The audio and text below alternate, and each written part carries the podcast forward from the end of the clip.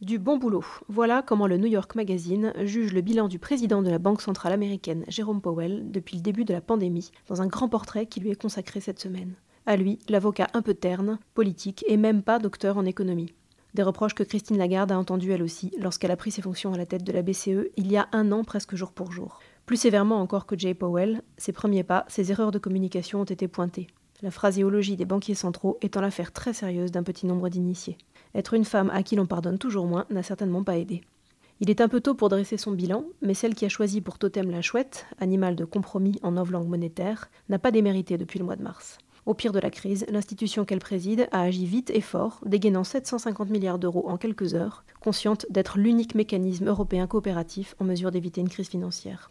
Il faut se rappeler que quelques jours plus tôt, la Commission, qui n'avait pas vraiment pris la mesure de la situation, recevait en grande pompe Greta Thunberg à Bruxelles. La BCE a anticipé les difficultés politiques que soulèverait le plan de soutien européen, ce qui se vérifie hélas chaque jour. Le tout sans être moins créatif que son homologue américaine, à qui sont souvent attribuées les révolutions intellectuelles en matière de politique monétaire. Un exemple L'Institut de Francfort a inventé les financements à taux négatifs permettant de subventionner discrètement les banques, afin qu'elles continuent à prêter. Enserrée dans des contraintes dont la Fed est exemptée, la BCE a su s'affranchir de ses propres règles pour montrer sa flexibilité, repoussant ainsi encore un peu les limites du fameux quoi qu'il en coûte. Qu'on le veuille ou non, une partie de ces accomplissements est attribuable à Christine Lagarde.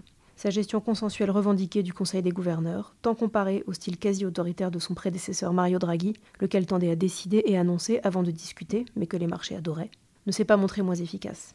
Il est probable qu'elle sera même un atout lorsque, dans un an ou deux, il faudra amorcer la sortie de ces politiques monétaires extraordinairement accommodantes, qui sont devenues la norme, et que des voix dissidentes commenceront à se faire entendre. Retrouvez tous les podcasts des échos sur votre application de podcast préférée ou sur leséchos.fr.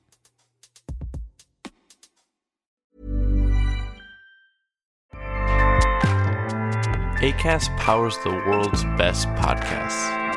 Here's a show that we recommend.